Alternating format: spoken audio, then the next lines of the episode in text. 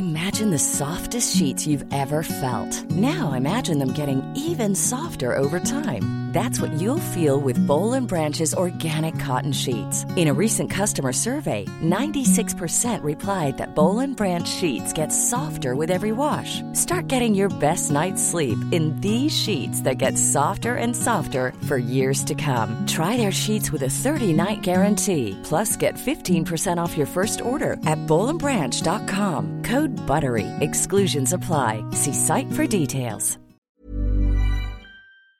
Et euh, ce qui me fait peur, c'est euh, mes projets à venir. J'ai quand même envie d'en être fier aussi, même si je pense que je pense que TED va peut-être être le, Oui, le, oui. le must de ce que je peux faire euh, humainement, à moins que je ne vive des choses folles entre temps.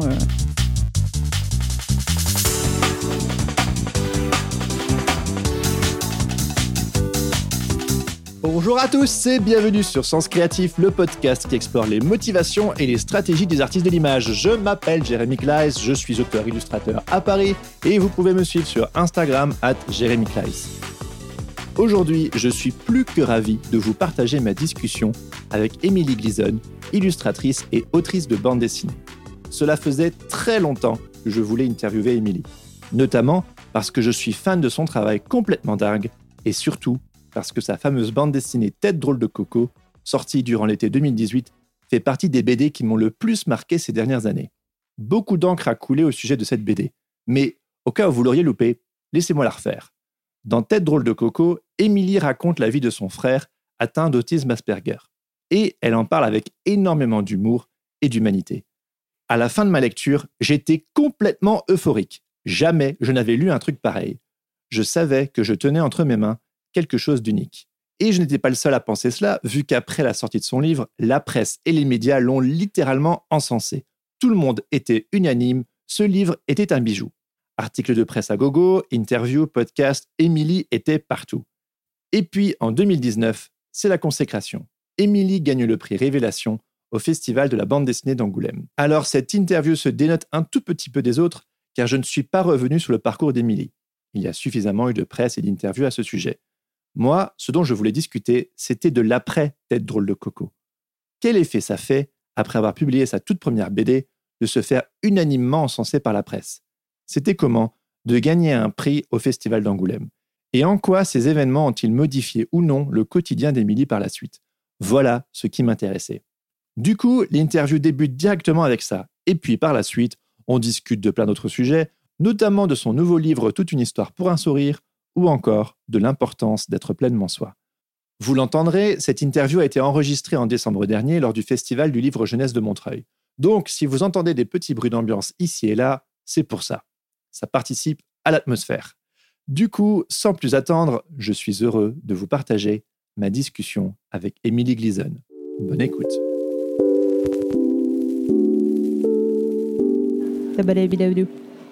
One, two, one, two. C'est bon? Ouais, c'est bon, c'est parfait. Yes. Bonjour Émilie. Salut Jérémy. Bienvenue sur euh, Sens Créatif. Je suis super content de pouvoir discuter avec toi aujourd'hui. Depuis le temps qu'on a envie de pouvoir euh, faire ça. Et euh, on est là au Salon du Livre de Montreuil. Comment s'est passée ta séance de dédicace? Très très bien. J'ai rencontré l'auteur avec qui j'ai fait mon dernier livre, Fourmi Rouge. Yes. on s'était pas vu en fait pendant qu'on faisait le livre et c'était une belle découverte. On a parlé pendant deux heures. Pendant deux heures. Ouais, plein de belles rencontres aussi. Et j'adore signer donc c'est toujours un plaisir. C'est vrai Ouais. C'est pas trop fatigant et tout euh, Non, parce que je ne fais jamais la même euh, dédicace. Ouais. Dès que j'ai un enfant ou un adulte devant moi, je m'inspire de ce qu'il va me raconter, de ses animaux favoris, c'est ma question euh, piège, et, et j'invente toujours ce qui me passe par la tête, donc ça donne des choses complètement barrées. Bien, moi, quand je t'avais demandé une dédicace, tu m'avais posé la question et puis je t'ai demandé un cornet de frites. Et tu m'as fait un joli cornet de frites façon genre plage belge. Tu vois, Yes. C'était assez, assez Façon drôle. mer du Nord. Voilà, exactement. Oui, je me souviens très bien. Ouais. Très bien. Eh bien, écoute, habituellement, je commence chaque interview avec, une, euh, avec la même question, mais exceptionnellement, aujourd'hui, j'ai, envie de rentrer dans le vif du sujet Dans immédiatement. allons-y. Alors, euh, si les gens ont envie de connaître ton parcours, euh, il y a suffisamment de, Ouais, de ouais, j'ai- presse, euh, d'articles qui sont sortis, tu as, participé à vraiment plein, plein, plein de choses. Euh, moi, j'ai envie de me focaliser sur l'après Tête drôle de coco, ta première bande dessinée, si je ne me trompe ouais, pas. po- ouais, ouais, exactement. Voilà. Donc, euh, Tête drôle de coco vient de sortir, on est au mois d'août 2018. Comment te sens-tu à ce moment-là? Oh, ouais, ça me ramène. Mais oui, effectivement, c'est le lard du vif du sujet. Bah, je, déjà super heureuse de, de- de voir que j'ai pu publié un livre euh, exactement comme je le souhaitais avec euh, et euh, attends attends je réfléchis un peu et euh, ben, j'ai bossé donc trois ans en maison d'édition et donc je pouvais voir en fait le côté d'un livre qui sort, les répercussions, le comment fonctionne le business, quoi, les libraires et autres. Et euh, étant pessimiste par nature, je me suis dit bon, si j'arrive à 600 exemplaires, je serais bien heureuse. Et je me souviens de, de tous ces, ces trucs de presse qui tombaient quoi, mais tous les jours et euh, c'était vraiment dingue. Donc il y a eu ce moment où j'étais un peu annihilée. Ouais. Euh, et, et- et ce qui me fait plaisir, c'est que j'ai jamais eu ce besoin de me dire il m'en faut plus, il me faut encore plus d'articles de presse, il me faut encore plus. J'étais juste heureuse chaque jour dès que je voyais que, euh, que ce soit de la presse ou des, des- des gens lambda qui m'écrivaient euh, sur Messenger, par mail, pour me, pour me dire ce qu'ils avaient pensé de mon livre. Et c'était vraiment gratifiant à chaque fois. Et ça l'est toujours. Je reçois encore des messages et je suis toujours aussi heureuse comme le premier jour. C'est incroyable. Donc hein. c'est une histoire d'amour euh, à long terme. Moi, je me souviens, la première fois que j'ai lu, j'ai découvert ta BD, c'était dans une librairie à Bastille. euh, Je l'ai vu. Et euh, je sais plus comment j'avais découvert ton travail un tout petit peu juste avant. Et j'étais genre, waouh! Et donc, je l'ai acheté, je l'ai lu. Et est-ce que tu as vu le film Speed Racer? Mais non, C'est quoi C'est un film des frères Wachowski qui est inspiré d'un dessin animé euh, des années 60, je crois. ouais. C'est complètement fou. Bon, bref, Speed Racer, le film. Il y a je des voitures. Il y a des voitures. J'adore les voitures. Ça a été un bide total, Ah, euh, euh, mais c'est un film complètement euh, avant-gardiste. Bref, quand je l'ai vu, j'avais l'impression d'avoir fait un, un trip euh, hallucinogène, euh, je sais pas si ça se dit, mais bon, un trip incroyable. Ouais. Et quand je suis sorti de ma lecture de Tête drôle de coco, j'avais cette impression euh. D'euphorie euh, totale que je n'avais jamais vécu jusque-là. Et puis bon, après, on s'est rencontrés euh, brièvement. Et puis euh, voilà, moi, c'est l'effet que Oh. Tête drôle de coco Bah, tu me m'avait donnes fait. vachement envie de voir ce film. Ouais, ouais, ouais. Mais euh, je, me je me souviens dans une interview où tu avais écrit, je sais plus, tu parlais d'un sentiment de, de postpartum après avoir. Exact. Euh, Ah, c'était horrible. Ah mon dieu. Oui, le postpartum complet après Tête de Drococo. Pourquoi? Parce que c'est ma première BD. Et effectivement, qui dit retombée de presse dit euh, dans ma tête pression pour la suite. Et donc, euh, mon truc, c'était euh, ok, j'ai un peu tout dit dans ma vie, je sais absolument plus quoi faire. Et donc, toutes ces questions existentielles de ça y est, quoi. En fait, ma carrière est finie. Enfin, bref. Donc, j'ai eu beaucoup ce moment où j'essayais de dessiner. Je dessinais même plus, je faisais plus rien. Je, je travaillais juste donc à ça et là, et c'est tout. Et. ça et là, ton nom. la maison d'édition ouais, de, de BD indépendante pour laquelle j'ai travaillé. Jusqu'à ce déclic où je me dis, mais en fait, faut, faut juste pas que je réfléchisse à un nouveau projet, ça sert à rien parce que je vais m'en- m'en m'en peigner les, les, les pinceaux. Bon, vous avez compris. Euh, J'avais, mais tu sais, je suis passée par l'idée, ah, tiens, je vais faire un truc sur Alzheimer et raconter le truc de ma grand-mère, et ah, tiens, je vais faire un truc sur mon père. euh, Enfin bref, et donc c'était chiant parce que c'était toujours juste du, du, du, du mâché de tête drôle de coco. C'est là que je me suis dit, tiens, je vais aller. euh, toquer à la porte de, euh, de, de- de Casterman pour leur présenter un sujet qui n'aura rien à voir avec ce que j'ai fait et avec ce qu'on me connaît pour euh, un peu partir des sentiers battus et me challenger parce que euh, faire de l'autofiction personnelle c'est bon j'ai coché la case et maintenant j'ai envie de faire autre chose et toujours pousser donc euh, tout ça pour dire que ça y est j'ai des projets qui, qui ont débouti qui n'ont rien à voir avec TED ni avec l'autisme ni avec ma vie ni Oui. avec le style que j'aime mais qui vont me permettre de me découvrir encore plus et toujours pousser ses limites et surtout de parler d'autres choses Ouais, parce que l'autisme, c'est vrai que maintenant, euh, c'est pas que j'ai une étiquette là-dessus, mais on... Ouais. j'ai l'impression toujours, même après euh, les retombées de ce livre, de ne pas être légitime pour en parler, parce que encore une fois, ce n'est que que la vie de mon frère et le mien, et je- Mhm. sinon, j'y connais pas grand-chose en fait. De... Enfin non, je vais pas dire ça, mais je je, je sais pas les recherches ni, ni tout ce qui tout ce qui avance, ni tous les les trucs sur le sujet. Je suis pas neuropsychologue, euh, etc. Quoi. mais justement, euh, tu parles de ce sentiment de pas te sentir euh, entièrement légitime. Et je me posais la question comment euh, tes proches et euh, ta famille, tes amis proches ont réagi quand, quand la BD est sortie? Mes proches, donc mes parents, ben, ils ont vu tout le mouvement, je leur faisais lire entre temps, ils étaient très fiers. euh, et ils m'ont laissé une liberté quand même telle, euh, même si ma mère, des fois, euh, oh, refais bien mes cheveux, euh, blablabla. Bon, bref, euh, t'as toujours cette espèce de miroir. euh. Ouais. Et mes proches, euh, bah, tous. C'est vraiment un, un état de fierté qu'ils ont pu avoir, sachant que ça fait quand même, j'ai fait 5 ans d'études, quoi, et je pense que t'attends quelque chose de ton gosse après t'avoir su tes profits comme ça. non, j'exagère, mais euh, je pense que mon, mon frère, par exemple, ne l'a pas lu, euh, il lit pas forcément, donc il est juste indifférent à ce projet. Il m'avait dit non quand je lui avais demandé si je pouvais faire un truc sur lui, mais je l'ai pas écouté parce que ça aurait été con euh, de passer à côté de ça alors qu'il s'en fout complètement, quoi. D'accord, ouais. Parce que c'est quand même une histoire hyper intime, quoi. Le Oui. fait que tu. Alors, certes, c'est romancé, mais euh, ouais, enfin, moi, je me mets à ma place de tes parents, je me dis, waouh, euh, c'est pas rien, quoi, quand même, tu vois. Mais bon, c'est beau quoi. Puis j'ai fait un choix dans les anecdotes. Euh, Là-bas, c'était quand même voilà, euh, essayer de, de faire rire à travers des anecdotes dramatiques. Ouais. Et ensuite de mettre quand même le côté rigolo de, de, de ce que sont les particularités Ah oui. Asperger. Bah alors on rit, euh, on rit vraiment beaucoup. On rit malgré nous et pas forcément de lui, et c'est ça qui me plaît aussi. Euh, alors, je, je- je parle toujours de Mr Bean, moi, quand je parle de tête. C'est Oui. que pour moi, Mr Bean a été mon premier personnage, ma première influence, où je me suis rendu compte tardivement qu'en fait, c'était potentiellement euh, un autiste Asperger avec le spectre. Et, et c'est là que ça m'a débloqué à me dire, bah, on peut en rire, en fait. C'est, euh, Ça fait du Il y a bien, rien de d'ailleurs. dramatique, y a Parce rien que de c'est un grave. sujet tellement lourd quelque part. Oui, euh, exact. C'était mon but. C'était vraiment le but euh, de, de- de la BD. Après, euh, au bout de la moitié, je me suis dit, bon, ça a l'air de parler aux gens qui n'ont aucune idée de ce que c'est, donc autant y aller jusqu'au bout et, et faire un livre qui soit pas didactique, mais qui permette aux gens de se mettre à la place du personnage principal, ouais. Et pour changer un peu de notre quotidien et pour se rendre compte de ce qu'ils vivent eux, chaque jour. C'est ce qui la rend très rafraîchissante aussi à lire. Et j'imagine que c'est pour ça que la presse euh, l'a quasi unanimement euh, encensée. Enfin, Euh, bah oui, J'ai eu pas eu de l'impression, mauvaise. euh, J'ai pas eu de mauvais retour à part de personnes Asperger et ça c'est étonnant. J'ai plusieurs libraires qui m'en ont. T'en as même un qui a écrit une lettre à un libraire euh, à Ah Doménil. Ouais, Ah il- ouais il l'achetait, je voulais trop la lire. Où il disait euh, non ça va pas cette BD. ne- Enfin il donnait tous les points euh, que je ne saurais jamais, mais de pourquoi cette BD n'allait pas. et je trouve ça très mignon. ouais. Je l'aurais lu avec plaisir. Et tu t'attendais à ces retours, à ce succès en quelque sorte Non, pas du tout. Enfin, Non vu mon style de dessin, j'étais là, il y a- peut-être quelques affranchis qui vont aller l'acheter, et puis c'est tout. Merde. Mais, euh, mais vraiment pas plus. Et, euh, et en fait, si. Ça a parlé à un maximum de gens, et ça, c'est c'est dingue. Ouais, c'est clair. hein.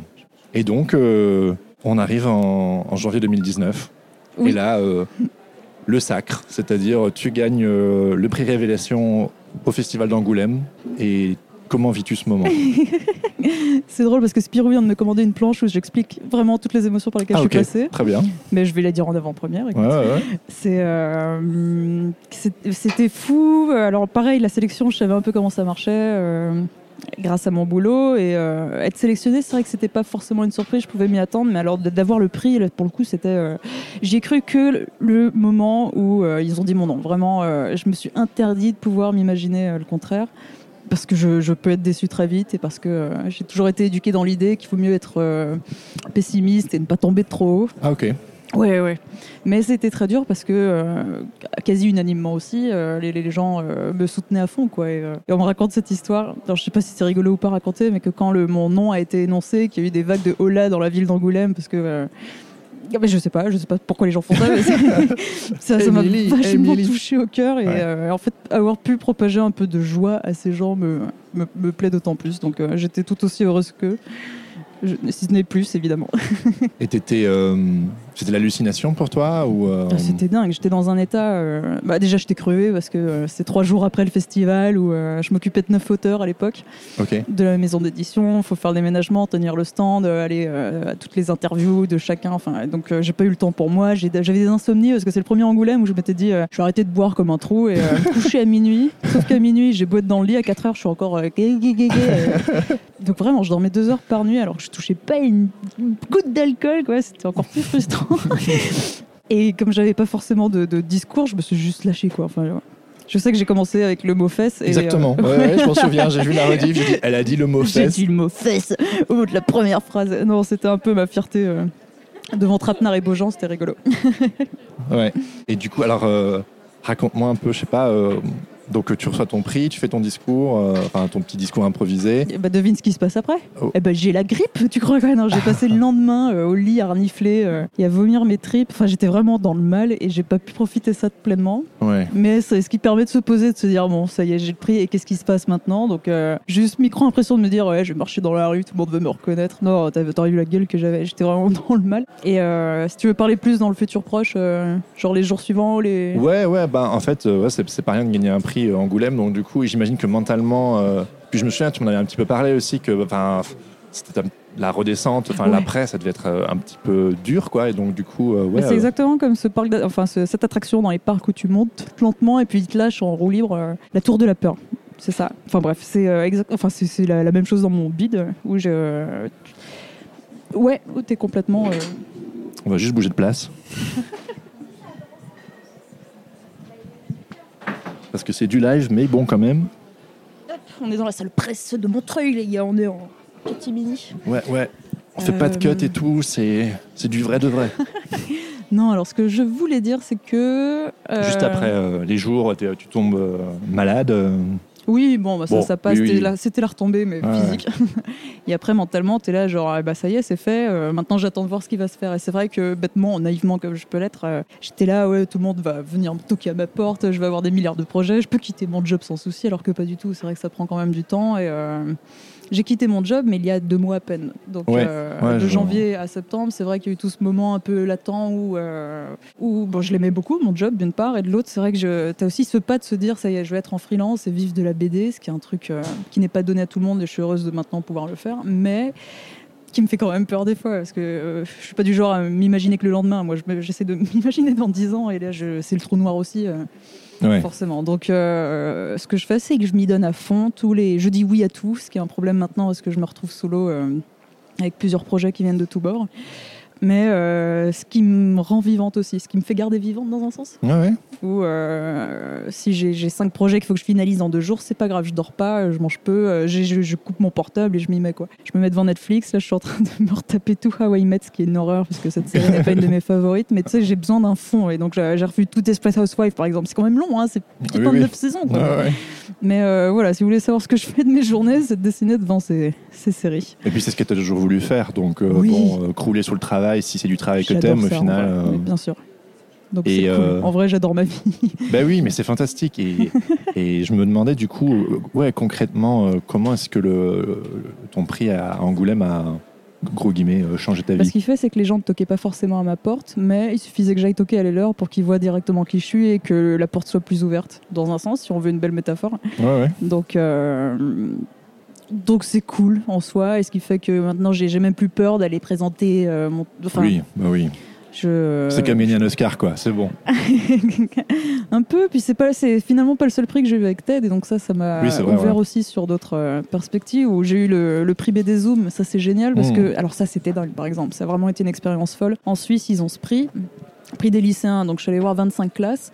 Euh, on était 5 en compétition, que des Suisses éditeurs ou auteurs, et euh, j'avais une heure pour parler à des élèves euh, qui étaient en CAP, quoi, en- que ce soit en horlogerie, maçonnerie, construction, qui n'avaient pas forcément lu de livre avant, ou enfin qui c'était un autre monde dans un Ouais, sens. et, euh, et comment les, les attacher en une heure euh, en parlant de BD et surtout d'autisme et de ce mec complètement bizarre. Et en fait, suffit de dire des gros mots et de danser un peu. Et, euh, et après, ils étaient incroyables, ces gens. Enfin, ils m'ont dit des choses qu'on m'avait jamais dit. Je saurais pas te le dire là, mais enfin, ils ont lu euh, autrement que euh, des lecteurs aguerris. Et Comment ça? Bah déjà, c'était pourquoi le monsieur, il a euh, sa tête rentrée dans son ventre. Euh, bon, d'une part, alors là, c'était toute la partie dessin. Et puis, euh, je les faisais réfléchir sur euh, ce moment des Rolex, par exemple. Parce que quand tu es au lycée ou au collège, les marques, c'est avant tout. Ah oui, Et, oui, c'est vrai, oui. oui. et, euh, et donc, je leur explique, bah attends, euh, entre la montre, enfin, entre une montre et une Rolex, vous prenez quoi? Ils ont 16 ans, ils me répondent une Rolex, je savais pas ce que c'était. Moi, moi, ils ont encore, ils ont déjà cette idée d'argent et sûr. stupidité. euh. Et là, bah, c'est plaisant de leur dire, bah oui, mais alors une montre, ça sert à quoi à la base quoi? À lire l'air. Bah oui, à lire l'heure. Donc une Rolex ou une autre, ça change rien. La Rolex, c'est juste. euh, Enfin bref. Et donc, c'était juste par les petits euh, exemples de ma BD, de leur montrer un peu des, des valeurs. qui, qui pourront le- leur servir par la suite s'ils ne les savaient déjà pas. C'était super gratifiant. Et je recommence ça avec le prix PACA cette année. C'est quoi le prix PACA C'est euh, bah, toutes, les, toutes les villes du Sud. Je vais à Marseille, à Nice ou Ouais, autre. et ouais. donc, c'est aussi un prix lycéen. J'ai été sélectionnée. On est 5-6 aussi. euh. Mais tu te rends compte de cette BD qui initialement tu l'as débutée euh, pendant tes études et là aujourd'hui le chemin parcouru, les prix, puis tu me parlais de tu pensais pas que ce serait un tel succès, Non, la légitimité, tout ça. Là aujourd'hui, je pense que ben j'imagine que tu es plus tranquillisé en termes de bon, c'est bon, je Oui. Mais j'ai quand même peur pour la suite parce que je sais très bien. Alors, je, je comparais au, au film ou à Hollywood où il suffit d'un petit accro quoi, pour que une carrière qui était bien partie euh, puisse tomber. Et euh, ce qui me fait peur, c'est euh, mes projets à venir. J'ai quand même envie d'en être fier aussi, même si je pense que. Enfin, c'est peut-être très triste à dire, mais je pense que Ted va peut-être être le, Oui, le, oui. le must de ce que je peux faire euh, humainement, à moins que je ne vive des choses folles entre temps. T'as peur que ce soit ton sergent Pepper? Des Beatles, enfin c'est ce genre. euh, oui, oui, oui, ouais, ouais. exactement, c'est Ouais. exactement ça. J'aime beaucoup la référence. Et donc là, j'ai deux projets en ce moment qui sont commandes un peu ou autre, où c'est un sujet qui n'est pas personnel, qui sortiront en 2020-2021. Et ensuite, là, je me dis, ça y est, je pense que j'aurai pris assez de recul pour pouvoir me replonger dans quelque chose qui, m'intéressera, qui ne sera vraiment qu'à Ouais. moi, où je serai pas rattaché à une maison d'édition déjà, où je n'aurai pas un contrat et une Oui, deadline, parce que ouais. c'est aussi un stress euh, euh, latent, j'ai envie de dire Ah le mot ouais, latent. Et, euh, et je n'attends que ça. J'ai aussi envie de faire l'animation. Alors ça, c'est euh, un rêve de petite fille. Peut-être d'une part voir Ted en anime, en long Ah ouais. métrage. Oh, ah, ce serait dingue. barré avec un orchestre et tout. Non, enfin, je sais pas, mais et, et de l'autre part, ouais, de- d'amener mon dessin en, en, mo- en mouvement. J'ai eu l'occasion de le faire là cet été. C'est juste. C'était trop bien. Ouais, t'es éclaté, il paraît, ouais. Enfin, c'est toi qui le dis. Oui, j'étais- ça m'a éclaté complètement. Euh, Je comprends rien à l'histoire hein, pour le coup. Euh, Ouais. On m'a juste demandé de faire les dessins et, euh, et j'ai même pas fait l'animation, etc. Mais enfin, ils ont fait un boulot de maître euh, Oui, c'est en magnifique. Corée. et, Ouais, euh, ouais, ouais. Et donc voilà, ça m'a donné un peu euh, la main verte pour l'animation, Ouais. si je Ouais. puis dire. Ouais, je l'ai regardé et puis je pensais que ton nom serait vachement mis en avant à la Ah fin, non, non, tout je suis ça. 20e, et puis euh, voilà, euh, j'ai dû te chercher dans le petit générique. J'étais genre ah ouais ok parce que c'est quand même ta patte, c'est ton univers, c'est tout toi. ça, ouais. Et fais partie des techniciens quoi. Enfin, C'était super chelou. Enfin je suis la meuf qui tient la lumière. Mais la ouais. vidéo elle est très cool et c'est une publicité il me semble. Alors oui, j'ai toujours Mais pas on compris parce comprend pas que c'est une publicité euh, vraiment quoi. Corée, C'est un, euh, court métrage quoi. C'est un court métrage. C'est un, un- alors un réalisateur qui a eu l'occasion de faire quatre euh, pubs pour les quatre cartes bancaires de Hyundai et euh, j'avais la noire et donc euh, il voulait absolument que dans l'histoire il y ait un pantalon noir. C'est ça ouais. Et, et voilà, c'était juste le clin d'œil à l'histoire. J'ai pas su mettre un peu ma patte dans l'histoire non plus. Donc euh, dessin, oui, mais par exemple, ils m'ont demandé de refaire les femmes pour qu'elles soient plus bonnes. Il y avait zéro. euh, Bon, c'était euh, absolument pas Bechdel. Et j'ai essayé de gueuler un peu. J'ai réussi à mettre des morses, j'ai réussi à mettre des mecs chauds en train de danser derrière, mais euh, c'est que des petits détails. et J'aurais peut-être dû pousser un peu plus. Mais bon, Ouais. c'est pas que j'en suis fière, je suis juste heureuse d'avoir eu cette Oui, oui, expérience. Et maintenant, j'attends pouvoir écrire moi l'histoire Ouais. et de voir ces images euh, animées aussi bien. Trop bien. Donc ouais, euh, c'est c'est terrible parce que là mon esprit va dans plein de directions différentes dans ce qu'on pourrait discuter et tout, mais je veux juste clore entièrement le- la page TED pour Oui. ensuite euh, euh, parler notamment de ton nouveau livre Toute une histoire pour un sourire. Oui, il me semblait déjà que avant que tu gagnes ton prix euh, à Angoulême, il y avait déjà pas mal de presse qui était écrite sur ton livre, tu as participé à des podcasts, des émissions, etc.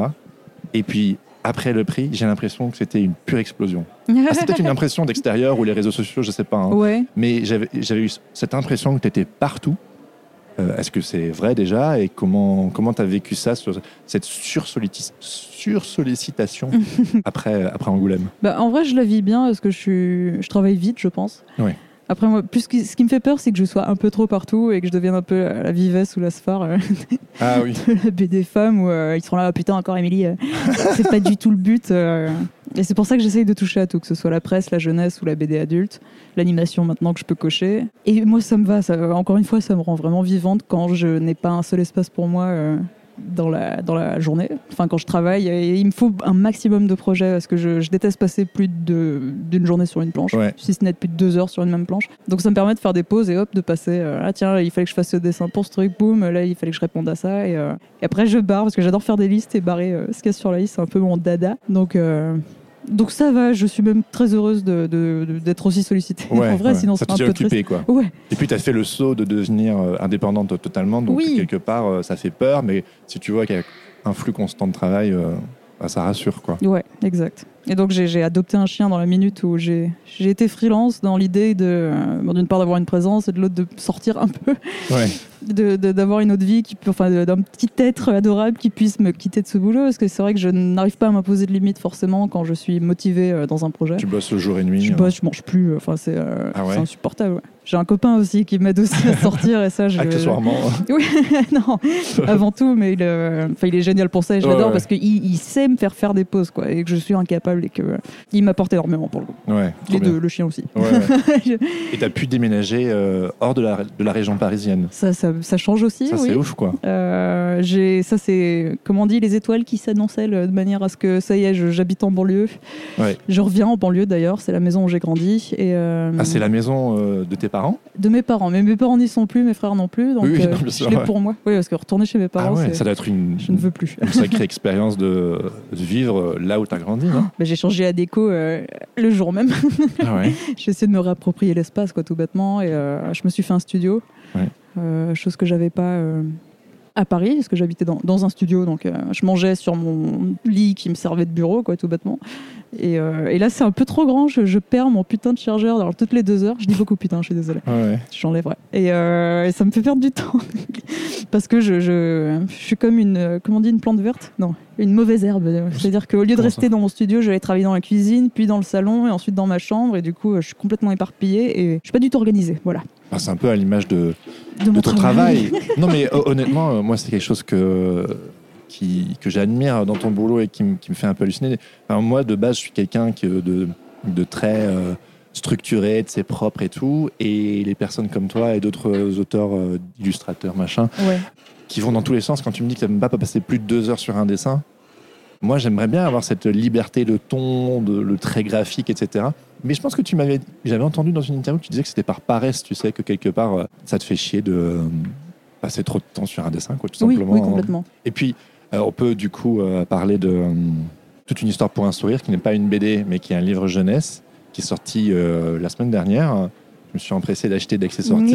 oui, c'est vrai. Et en fait, donc, euh, d'un côté, tu pourrais nous en parler, et de l'autre, bah déjà, j'ai une autre question, mais commençons par est-ce que tu peux nous parler de, de ce projet? Oh, euh, j'ai eu l'occasion de partir un voyage à Bologne par la charte des auteurs euh, jeunesse Ah ouais. qui ont offert en fait à 12 autrices euh, le fait de partir, de, de prendre rendez-vous avec des éditeurs et de connaître ce que c'est que d'avoir un book dans un festival et, euh, et surtout le monde jeunesse. Moi, je connaissais pas forcément, si ce n'est avec mon livre à Biscotto. Moi, je suis tombée en amour sur Valérie Kissaguet des Fourmis Rouges. Enfin, j'adore leur catalogue depuis toujours, depuis que j'ai découvert ce qu'était un livre jeunesse. Et, et mon rêve était de faire un livre avec, avec elle.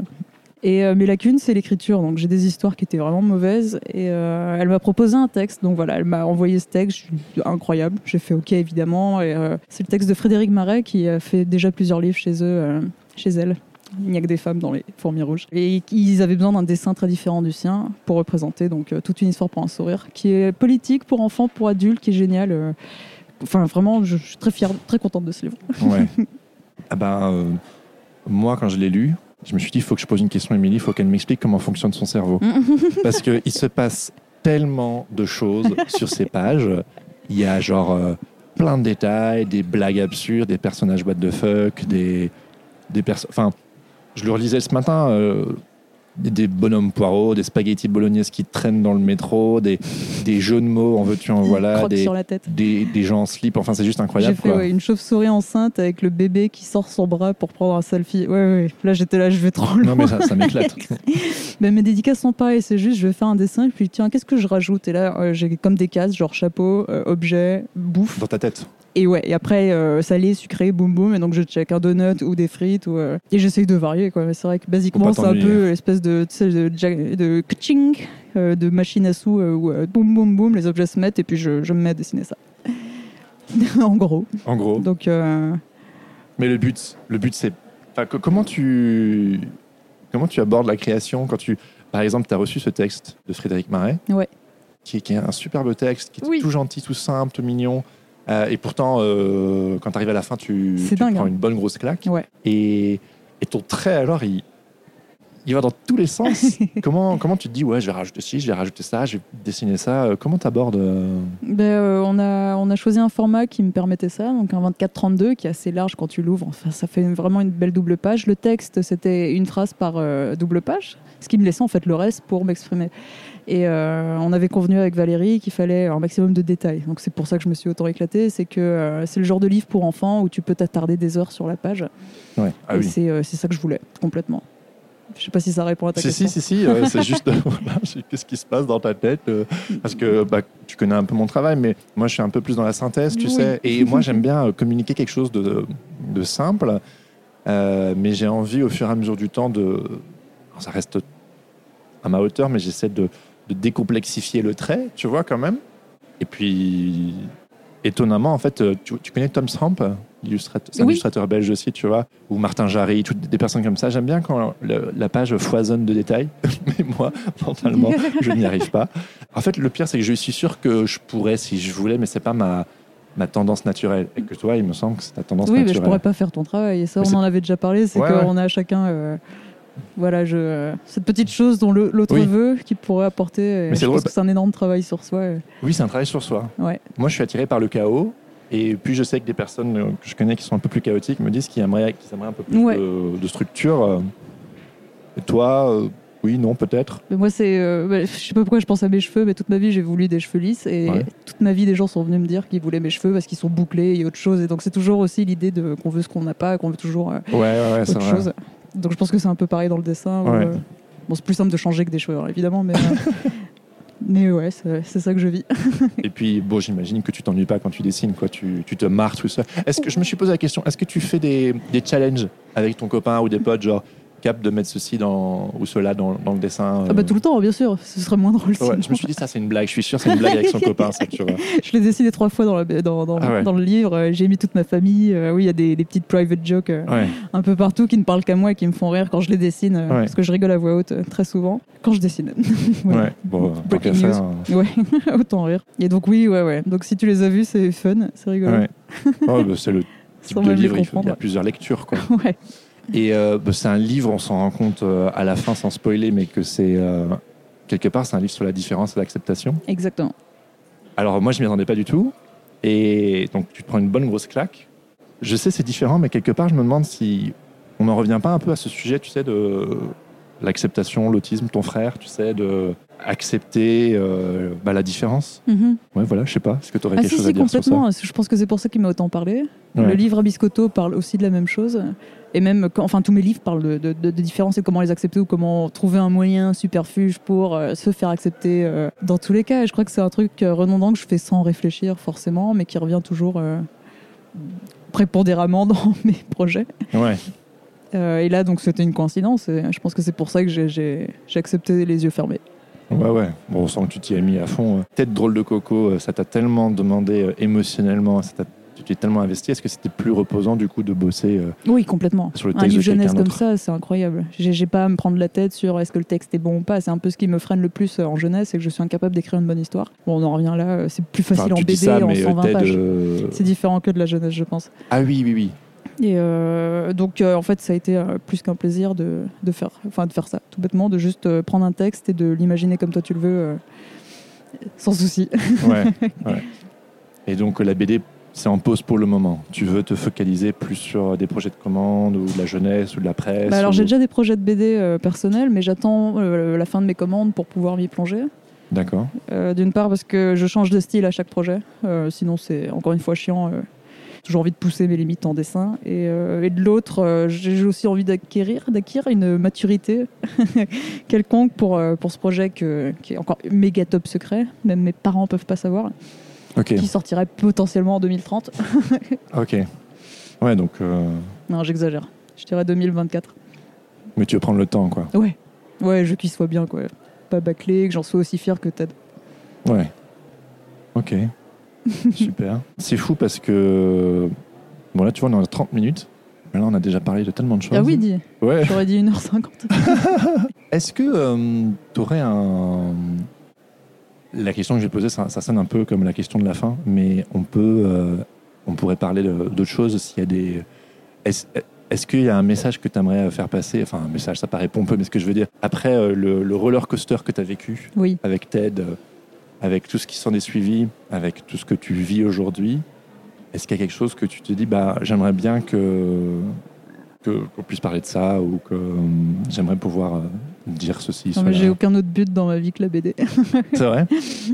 Je pense, ouais. Ouais. Euh, et ce, qui est- con dans un sens, parce que j'ai plus tellement d'objectifs maintenant, si ce n'est d'avoir un euh, le fauve d'or, mais euh, je me donne peut-être 40 ans euh, pour ça. C'est vrai, tu aimerais gagner le fauve d'or? Bah oui, autant, autant, autant tout rafler. Non, je rigole.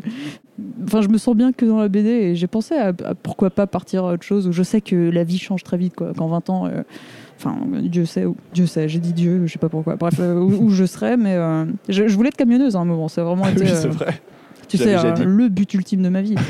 Maintenant, plus du tout. J'ai une peur bleue des, des embouteillages, j'ai des créneaux, donc euh, bref, euh, ridicule. Et, euh, et rien d'autre me motive, quoi. Enfin, là, j'ai la chance de pouvoir vivre freelance, de ce que j'aime, donc pourquoi chercher ailleurs? Je cherche à être propriétaire, histoire de plus jamais avoir de problème d'argent pour pouvoir faire ce que je veux, justement. Ouais. Donc, c'est un peu mon objectif actuel. Et une fois que ce sera ça, qu'est-ce que je ferai, quoi? Je sais pas. J'avais. Je t'avais entendu ou j'avais lu que tu disais que quelque part, euh, c'est dans la bande dessinée que tu as l'impression qu'on te prend le plus au sérieux. Oui, mais tu me connais, enfin humainement, je suis un peu la tarte euh, blondasse euh, qui dit des bêtises, euh, qui parle mal français. euh, c'est un peu. Alors, je pense pas que ce soit un rôle que je me donne. Il y a vraiment de- j'ai des lacunes avec les expressions françaises. Je Ah les oui, comprends pareil. pas, elles sont Non, mais, absurdes. Mais. euh, C'est ta culture mixée, ça aussi. hein. oui, oui, ouais, ouais. Ouais. Moi, je sais que sur ce podcast, je fais plein de fautes de France. Enfin, plein. Euh, on m'a déjà dit de temps en temps que je faisais des belgicismes et que bah, je suis genre, bah oui, qu'est-ce que vous voulez que j'y fasse C'est tout, c'est comme ça, quoi. Bah oui, c'est même logique, ce serait Ouais. bizarre le contraire. Je pense espagnol et je dors en anglais si tu veux. Non, je rigole. Ah merde, qu'est-ce que Non, je on parlait du fait de ce. Tu dis que Ah d'être oui. pris au sérieux de la bande dessinée et que les mots peut-être te crispent. euh, Oui, un peu. Euh, bah, je, me suis, je me sens jamais mieux qu'en anglais. Enfin, j'adore parler à des, des anglophones. Euh, J'ai l'impression de pouvoir m'exprimer dix fois plus qu'en français. Ou là, justement, tu peux me prendre pour une bécasse, je m'en fiche parce que. euh, je sais pas pourquoi je m'en fiche, j'adore parler anglais. C'est vraiment. euh, quand je suis seule chez moi, je parle anglais. Je, je répète tous les films que je vois et je les hurle. Enfin, je, je me sens bien, quoi, en anglais. euh. Et je le parle pas forcément bien, quoi. Enfin, c'est vraiment au stade primaire, quoi. euh, singe, mais. euh, Pourquoi cette fascination pour l'anglais? Que dire J'en sais rien. Aucune idée. Je, je- moi, je crois au- à la réincarnation. Je pense que je devais être anglaise à une époque. enfin, ça vient peut-être de mes ancêtres. hein. J'ai un nom irlandais euh, qui, qui est arrivé comme ça. euh, Enfin, c'est notre mes ancêtres des années 1840 ou Ouais, autre. Mais euh, à côté de ça, je, je, je connais. Enfin, enfin, bref, je suis pas irlandaise du tout, quoi. Mais c'est le pays entre la Belgique, le Mexique, la France. euh, L'Irlande et l'Écosse sont les pays qui me, me passionnent le plus, Ah oui. que ce soit par leur musique, Mm. par la Guinness, évidemment Ah oui, oui. et par les, les- tous les gens que j'ai rencontrés. euh, Enfin, les, les peu de voyages où j'y ai fait, Ouais. j'étais chez moi, quoi.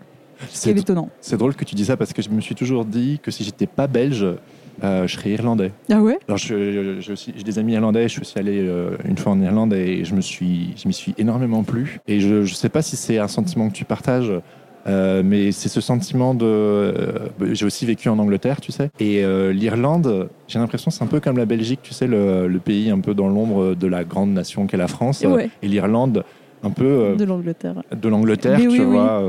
Ça, c'est- Mais que- si, mais honnêtement, ça fait sens. ouais, je pense que beaucoup de Belges doivent penser ça. ouais.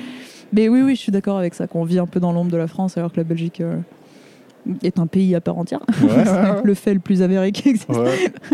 Mais j'ai ce complexe aussi avec euh, les mots.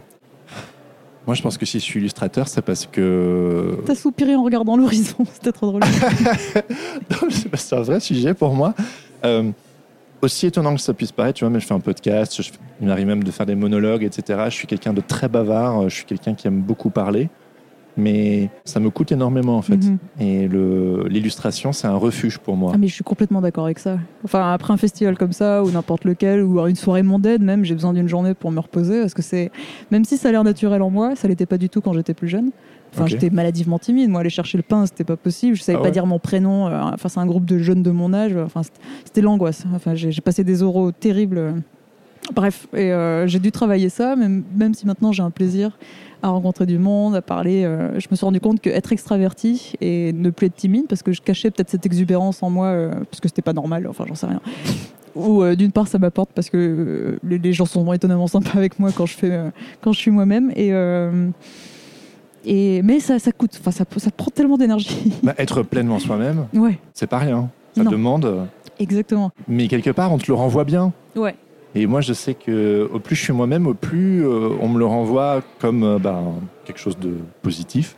Du coup, c'est encourageant, quoi. Ouais. Donc, tu dirais que c'est en t'autorisant à être plus toi-même, plus exubérante, que quelque part euh, tu. Parce que de base, tu dirais que même petite, tu étais exubérante. Ah, je l'étais complètement, mais qu'en famille ou avec des amis proches. Mais si j'étais face à quelqu'un d'inconnu, je me renfermais, j'étais timide, je parlais pas. euh. Quand j'étais petite, par exemple, je faisais le chien, j'adorais faire ça. Je, euh, je me faisais une queue et je mangeais dans une gamelle mes céréales par terre et je j'aboyais dès que ma mère arrivait. Enfin, je, je courais derrière le bâton que mes frères m'envoyaient. C'était vraiment absurde, mais j'adorais faire ça. Et tu vois, et. euh, je sais pas pourquoi je dis ça, j'ai très envie de dire ça parce que c'est vraiment une anecdote qui me plaît énormément euh, de moi-même. Pareil, réincarnation, j'étais sûrement un chien un Ah peu ouais. avant. euh. Mais euh, c'est le genre de truc que je ferais jamais en soirée, enfin que j'aurais jamais fait à cette époque ou que j'aurais jamais dit aux gens. Quoique, tu sais, plus j'en parle et plus je réfléchis, mais au collège, je faisais le cheval. Le cheval. Ok. je, galopais et puis je, je sautais les bancs du- de, de la cour d'école. J'étais seule, seule au monde. J'adorais me sentir pour un cheval. Ouais. Bref. Et qu'est-ce qui a fait que tu t'es permis d'être un peu plus euh, toi, si je peux dire ça comme ça? Ça devient un peu. Alors c'est un voyage aux euh, États-Unis où euh, j'étais obligée d'être moi-même parce que j'étais seule, je connaissais personne et en plus je devais parler une langue que je connaissais pas et je pense que j'ai eu ce déclic mon amour pour l'anglais est arrivé de là aussi où j'ai passé trois mois où d'une Émilie 1 je suis passée une Émilie 2 enfin je, je vois celle que j'étais avant et tous les défauts qu'elle pouvait avoir j'ai décidé quand j'étais, euh, comment on dit, ma gueule jetée au lion comme ça, que il fallait, euh, j'étais obligée de me débrouiller et, euh, et, de, et de parler et d'être sympa parce que sinon je j'aurais pas d'endroit où dormir le soir même. Enfin, bref, il y, a- y a des intérêts là-dessus, mais ça m'a juste déclic en anglais de me dire, mais en fait, les gens m'adorent si je, je- je dis n'importe quoi, quoi. Ils vont pas me juger, au contraire. Ouais.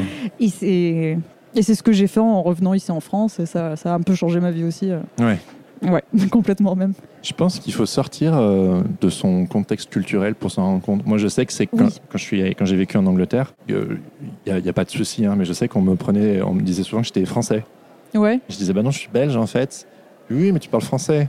Mais j'étais genre oui, oui, mais bon. Puis au bout, au bout d'un certain temps, j'en ai eu marre. Je disais oui, oui, euh, je suis français. ouais, Et en fait, euh, il y a eu un moment donné où en fait j'ai j'ai dû reprendre euh, conscience euh, que bah non, en fait, pas du tout. Parce que moi, tu sais, de la frontière. hein. Je viens de la frontière franco-belge, 5 minutes, et j'étais j'étais en France. J'ai passé énormément de temps en France. Et en fait, j'aime beaucoup la France, euh, j'aime beaucoup la culture française, euh, la musique, les films, c'est plein de trucs euh, quand j'étais enfant ou ado. euh. Et j'ai eu un moment déclic euh, lors d'un festival de musique, moi, pour le coup en France. Je regardais autour de moi, je me disais, mais en fait, euh, je suis pas français. C'est bizarre quand même. Une sorte Ouais. d'épiphanie de te dire, euh, t'es pas français, euh, c'est ouf, alors que t'es belge, tu vois. Et c'est à partir de là, quelque part, que j'ai retrouvé un peu euh, mes couleurs. J'ai un petit peu été euh, creusé l'histoire de la Belgique. J'ai Ouais. commencé à mater des films belges, à m'intéresser aux pas auteurs trop bien. au, au groupe de musique et tout, et, et redécouvrir aussi ce côté un peu décalé, ce côté absurde, ce côté surréaliste, qui quelque part était toujours en moi, mais que j'avais besoin de me le réapproprier. Quoi. Ouais, Bon, voilà, je sais beau. pas, on se, raconte, on se raconte nos vies là. Mais tout ça pour dire que oui, le dessin, un refuge. Ah d'ailleurs, et puis après on terminera euh, la parenthèse euh, belge, mais euh, c'est un... Dans une interview, j'avais lu que... un- Tu me dis si tu partages que ce sentiment. non, non, c'est pas toi, c'est pas toi, Ok. c'est Philippe Gueluc. Donc, Oh, je l'aime. voilà, euh, un journaliste demandait à Philippe Gueluc pourquoi est-ce qu'il y avait autant de- d'artistes en Belgique. Et en fait, il dit mais la Belgique n'est pas un pays. euh, La Belgique euh, n'est pas un pays. Non, la Belgique est un pays, mais ce n'est pas une nation. Il y a tellement de langues et même au sein de la même langue, il y a des patois différents. Ouais. du coup, vu qu'on n'est pas du tout à l'aise avec les mots, on dessine. Oh waouh, cool. Et moi, ça m'a parlé. J'étais Bah genre, ouais, bah ouais, parce que moi, je suis un flippé des, des mots. Ouais. Bienvenue au club. Et, to- et toi aussi, quoi, ah du ouais, coup. ouais. Bah, je joue avec quoi, mais, euh, mais à la base je les comprends pas. c'est ça qui est drôle. Mais oui, oui, le dessin est beaucoup plus fun. euh, Et puis c'est en dessinant qu'on t'a pris au sérieux. Oui. Enfin, tellement au sérieux que maintenant, bon voilà, t'es une dessinatrice de Je BD. suis trop sérieuse. non. Et, euh, mais oui, bah, ce bon vieux Gueuluc. Gueuluc, toujours le mot juste. Quel conseil tu donnerais à quelqu'un qui aimerait percer dans la bande dessinée comme toi? C'est super compliqué comme Ouais, je question. sais, je ouais. sais. hein. Surtout que, en vrai, je serais quand même un peu pessimiste en disant que. Enfin, euh, j'ai une chance de cul, quoi, quand même, d'arriver là où je suis. Mais euh, bon, moi, j'ai fait Strasbourg et on a quand même un prof qui nous dit dès le début euh, préparez-vous à un bac plus 5 SDF parce que vous allez réussir à rien. Et c'est vrai que statistiquement, il y a très peu de gens qui, arrivent en vivre, quoi, de la BD. Après, les conseils qu'on m'a donnés plus jeune et que j'ai suivi et que je suis encore, c'est que si tu faut absolument que tu travailles dans, le milieu où tu, euh, où tu veux percer. Donc euh, j'ai trouvé moi ce job de maison d'édition, c'était pareil une chance incroyable, mais j'ai pas joué de mes contacts, hein. j'ai vraiment toqué à la porte euh, et ça s'est fait comme ça. Tu, tu, tu, faut que ce soit une passion à la base. Enfin si tu te vois pas passer tes week-ends, tes soirées à bosser un truc parce que parce qu'il y a une deadline ou parce que tu aimes ça tout bêtement, ça vaut pas la peine non plus. Enfin on en parlait là avec l'auteur de avec qui j'étais que déjà tu gagnes peu dans tous les cas et donc si en plus ça te fait chier de faire ça ou que t'as pas ce- cette passion, cette fougue, ça ne sert à rien. C'est une perte de temps et autant aller voir ailleurs. Parce que tu as des gens qui vont peut-être se persévérer des années et ça va jamais déboucher et euh, qui vont être tristes toute leur vie parce qu'ils vont encore avoir des, des- l'idée qu'ils peuvent percer un, un jour. Ça arrive évidemment des, des auteurs euh, dans le tard. Là j'ai eu cette chance et tout s'est passé très vite. Mais euh, faut ouais aimer ça, persévérer et ne bosser que là-dedans et pas aller s'éparpiller, euh, même si c'est dur, à, enfin facile à dire, mais vraiment dur à faire, de trouver des jobs euh, en, en BD surtout. J'ai des demandes de stage alors que je travaille chez moi. c'est compliqué de répondre, tu sais, genre Ouais, bien sûr. que que c'est, enfin bon. Donc ouais, voilà un peu mes conseils. Ouais. de Creuser son fillon dans Alors, une seule et même Ce qui direction. m'a beaucoup aidé, euh, ça je le vois des fois en école d'art, mais les gens savent pas forcément ce qui se passe en BD. Ils veulent en faire. Ou du, je sais pas si tu vois ce que je veux dire. euh, J'avais zéro culture moi de BD quand j'étais à Strasbourg. Ah ouais? Zéro. Mais j'aimais pas ça à lire, ça me saoulait. Si c'était pas en couleur, euh, ça m'intéressait pas. J'étais bête, hein, je te dis. Et, euh, et après ce voyage encore aux États-Unis, je suis revenue en me disant, ben en fait, je vais aller à la bibliothèque en face de chez moi où j'y ai jamais mis les pieds en 4 ans à Strasbourg, et je vais rafler toute la ligne A, puis toute la ligne B, puis toute la ligne C de BD. Ah ouais, waouh. Et là, j'ai lu, mais j'ai- tout lu, quoi. des trucs bons, des trucs mauvais que j'ai oubliés dans la seconde. Et, euh, et ça m'a fait, euh, ça m'a permis de voir ce vaste monde que c'était, de- d'avoir des influences et de comprendre surtout comment fonctionnait une narration euh, et une BD, quoi. En général. Mais c'est étonnant, tu disais pas de bande dessinée petite? Euh, si, j'en ai faite. Si, Non. mais j'en lisais pas. Ah, t'en faisais, mais t'en lisais pas? Enfin, je lisais euh, Tintin, euh, Astérix, euh, Les les trucs du genre, mais c'était pas du tout. euh, Enfin, on n'offre pas de BD à Noël dans ma famille, quoi. Vraiment pas. euh. Là, je commence à le faire et les gens sont étonnés. c'est pour les enfants. Enfin, ils sont encore là. Bon, bref. Donc, on essaye de changer les mentalités comme on peut, mais j'ai jamais autant acheté de BD que en travaillant, en, qu'en y travaillant Mais pourtant, ça et là. tu voulais faire dessinatrice de BD. Pas forcément. Ça m'est venu à la troisième année. Bah, encore une fois, aux États-Unis, en fait, je, avant ça, C'est je, le sujet de ta prochaine BD, les États-Unis. non, bof. J'aime pas trop ce pays. Mais euh, pour avoir l'histoire, ma toute première BD, en fait, a été publiée là-bas par les éditions 2D Cloud, où euh, je, je- je dessinais Mickey qui pète à l'époque euh, sur Tumblr. Je sais plus comment s'appelait mon Tumblr. Emily Gleason sûrement. Et t'as euh, ce petit mec, euh, Rain Hogan, de 2D Cloud, qui vient me voir en disant J'adore tes dessins, faudrait que tu fasses une BD et on te publie. Et c'est ça, le, premier moteur qui a été genre Ok Alors, ma BD, elle parle de quoi? D'un Mickey qui pète, c'est vraiment ridicule. Mais au moins, ça a été ce premier truc genre Oh, putain, je peux faire 60 pages sans problème. Sur un Mickey qui pète. sur un Mickey qui pète. Ah oui, je l'ai fait. La honte suprême. Mais euh, oui, oui, j'étais. euh, alors, j'ai des lacunes en, écriture, donc c'était vraiment reprendre Disney et Mickey. Ah, Mais ça, c'est super drôle aussi dans tes BD. hein. Quand tu t'écris mal, ça, c'est super drôle. hein. Merci. mais euh, je sais plus ce que je voulais dire. Oui, que- donc euh, tu te rends compte que tu peux faire une BD de Oui. 60 pages là-dessus. Et j'en faisais en petite aussi, enfin je suis retombée dessus, alors ça c'est très mignon, hein, mais bon, c'est ridicule comme, comme histoire. En CM2, j'ai fait une BD où je m'imaginais à 15 ans, qui s'appelle Moi Mimi, parce que Mimi était mon surnom euh, de famille, bref, et, euh, et c'est vraiment mais des, des cases où je, je me vois manger au Maxims euh, avec euh, mon copain, enfin avec des chiens partout, et, et j'avais dessiné dans cette BD mon copain actuel que je connais depuis mes 5 ans. Ah oui, c'est vrai Bah ouais, enfin quelle histoire. Ah, c'est il ouf. est mexicain aussi, enfin bref, c'est Ah, c'est une très très jolie histoire. Je l'avais dessiné déjà à l'époque parce que j'étais secrètement amoureuse de lui déjà à 8 ans. Enfin bref, c'était. Et je suis retombée dessus il y a deux ans, donc c'est pour ça que c'est Euh, c'est rigolo. Sur la BD ou sur ton copain Sur la BD Ah, et sur mon copain. je suis tombée sur lui par hasard euh, au Salon du Livre de Paris. Je l'ai reconnu grâce aux albums photos que j'ai écumés euh, toute ma vie. Ah, c'est incroyable. C'est dingue. Enfin, c'est digne d'un- de Love Actually. Ah ouais, et à ce et il est livreur BD, tu te rends compte Mais oui, oui, oui. Donc du coup, ta culture littéraire, maintenant, du coup, c'est bon, t'es Oui. rodé, tu sais Ah tout, ouais, ouais, tu sais tout. euh, Puis il est de très bon conseil. Enfin, on a les mêmes goûts, donc c'est c'est- Fantastique. euh, encore mieux. Ouais. Et tu peux tout lire gratuitement, Oui, accessoirement. il me fait un prix, euh, c'est génial, j'en profite euh, un peu, faut avouer. Donc, t'as fait cette BD, euh, donc il était dedans. Ouais. Donc, on a J'ai basculé fait dans la d'autres minute BD au romance. collège où là c'était très émo, où j'étais un centaure avec mon meilleur ami dont j'étais aussi secrètement amoureuse, qui ressemblait étonnamment à Alan, était lui une espèce de spectre très musclé qui m'emmenait dans le monde de Cupidon. C'était complètement absurde. Et je dessinais un peu en manga avec des grands yeux à l'époque. Et pareil, je suis retombée dedans, là ça s'appelle Scully, qui était mon surnom au collège. Euh, c'était déprimant. Et euh, non, au lycée, je faisais plus de BD, je faisais que du dessin parce que j'ai fait euh, option art plastique. Ok. Et euh, Donc, voilà. t'étais- quand même un peu destiné à faire de la bande dessinée. Ouais, bah, je- je- j'aime bien me dire ça, peut-être. En voyant le passé que j'ai pu avoir de manière innée, comment je faisais des BD déjà au collège et en primaire, mais euh, ouais. Trop bien. Super. Et aujourd'hui, t'en vis? J'ai envie, c'est trop bien, c'est trop bien d'être auteur BD. C'est génial. Quand envie, évidemment, mais euh, ouais.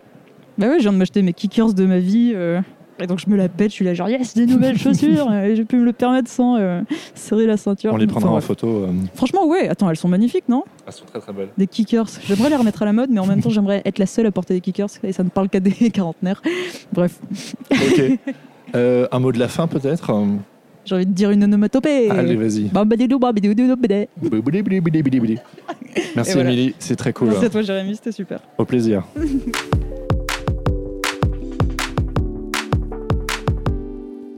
C'était ma discussion avec Émilie Gleason lors du dernier festival du livre jeunesse à Montreuil. Merci Émilie pour ton temps, c'était hyper cool de passer ce petit moment avec toi. Si cette interview vous a plu, je vous invite à le dire directement à Émilie en la suivant sur les réseaux sociaux avec une petite mention spéciale pour son compte Instagram et ses stories qui me font toujours énormément rire. Et puis, si ce n'est pas déjà fait, procurez-vous les livres Tête drôle de coco ou Toute une histoire pour un sourire. Promis, vous m'en direz des nouvelles. Si vous ne voulez plus jamais, jamais, jamais louper un épisode de Sens Créatif, je vous invite à vous abonner sur vos applications de podcast et à me suivre sur les réseaux sociaux. Je viens d'ailleurs de créer un compte Instagram uniquement dédié au podcast. C'est nouveau, ça vient de sortir, donc allez jeter un petit coup d'œil. Et puis, vous pouvez également vous abonner à ma newsletter afin de recevoir toutes les deux semaines, en plus des liens et des notes de chaque épisode, une recommandation pour vous accompagner dans votre vie d'artiste freelance. N'hésitez pas non plus à partager cet épisode autour de vous, à me laisser quelques étoiles, 5 de préférence, ou un avis sur iTunes et Apple Podcast. Ça m'aide vraiment et c'est ce qui permet à ce podcast de se faire connaître. Et puis, si d'épisode en épisode ce podcast vous encourage et vous inspire, je vous invite à devenir membre du club Sens Créatif en soutenant financièrement le podcast sur Patreon. Les contributions démarrent à 2 euros par épisode et votre aide me permet de développer ce projet afin de toujours plus vous offrir un contenu de qualité. Me soutenir sur Patreon, c'est aussi un moyen d'avoir accès aux coulisses du podcast, des infos en avant-première, l'occasion de poser des questions pour des invités à venir et bien plus encore. Pour en savoir plus, visitez patreon.com slash podcast. Les liens ainsi que toutes les références sont à retrouver dans les notes de cet épisode. Je termine encore et toujours en remerciant mon ami Adrien Guy pour la musique de ce podcast. Allez jeter un œil sur ses réseaux sociaux at Adrien Guy Musique ou écouter ses morceaux sur sa page SoundCloud. C'est l'heure de vous dire au revoir. Donc, rendez-vous dans deux semaines pour un nouvel épisode. En attendant, bonne semaine à tous et surtout, restez créatifs. Ciao, ciao.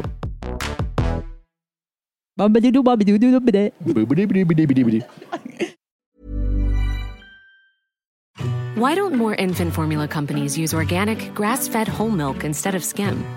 Why don't more infant formula companies use the latest breast milk science? Why don't more infant formula companies run their own clinical trials? Why don't more infant formula companies use more of the proteins found in breast milk? Why don't more infant formula companies have their own factories instead of outsourcing their manufacturing? We wondered the same thing. So we made ByHeart, a better formula for formula. Learn more at byheart.com.